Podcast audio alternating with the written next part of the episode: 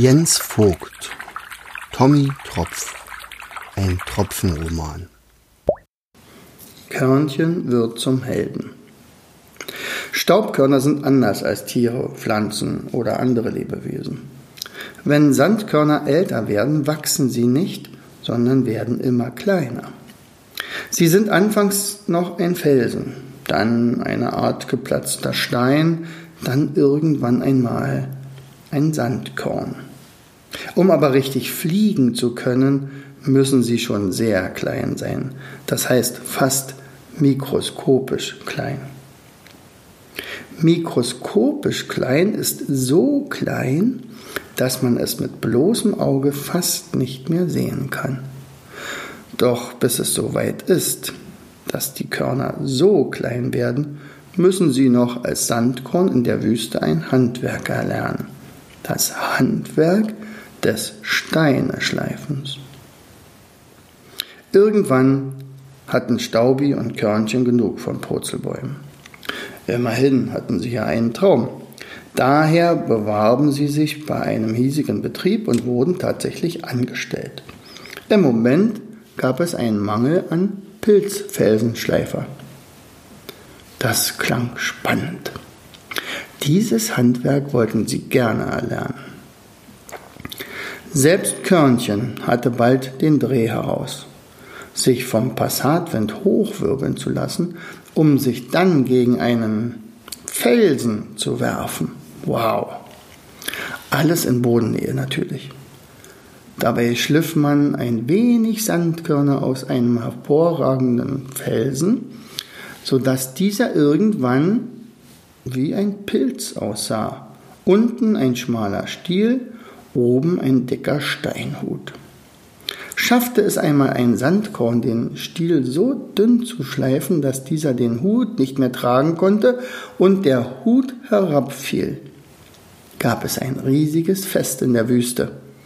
Zu dem Fest wurde auch immer der allseits beliebte Sandsturm eingeladen.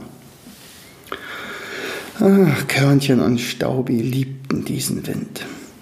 Später, als sie ihn des Öfteren als Transportmittel nutzten, wussten sie, dass irgendwo in der Wüste gerade wieder ein Pilzhut herabgefallen war.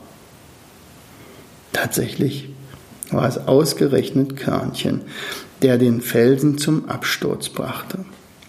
Als letzter fegte er geschickt am dünnen Stiel des Pilzfelsens entlang und schliff vorsichtig den letzten Halt des Hutes weg. Der Hut schwankte. Er schwankte nun hin und her wie ein betrunkener Elefant, der obergärige Früchte genascht hat. Das war der Moment, an dem selbst der Passatwind den Atem anhielt, um zu sehen, ob nun das große Ereignis tatsächlich stattfinden würde.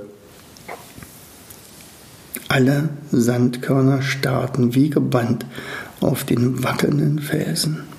Dann gab es ein fast unhörbares, leises Knacken. Und der Fels stürzte unter lautem Gejohle der Sandkörner mit einem mächtigen Krach auf den Wüstenboden. Sofort stürmten alle zu Körnchen und wirbelten ihn in die Höhe.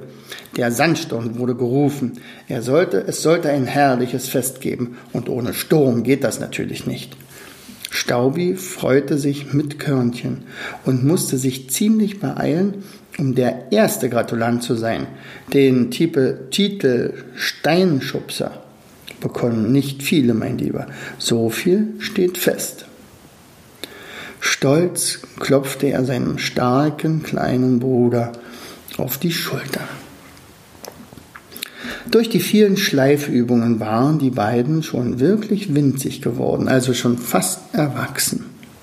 Das merkte man auch daran, dass Körnchen jetzt gar nicht mehr wie ein kleiner Junge sprach. Wenn das Mama und Papa wüssten. Ich glaube, sie wären stolz auf mich. Ich bin sowieso schon richtig klein, oder? Dann traf der Sandsturm ein. War das ein Hallo und Gepfeife? Für Sandkörner gibt es einfach nichts Schöneres. Außerdem kommt man mit einem zünftigen Sandsturm viel weiter als mit dem, naja, eher trägen Passatwind. Staubi und Körnchen tobten im Sturm wie zwei kleine Kinder, drehten Saltos und Pirouetten, balgten sich, schubsten mit anderen um die Wette und genossen das Wirbeln.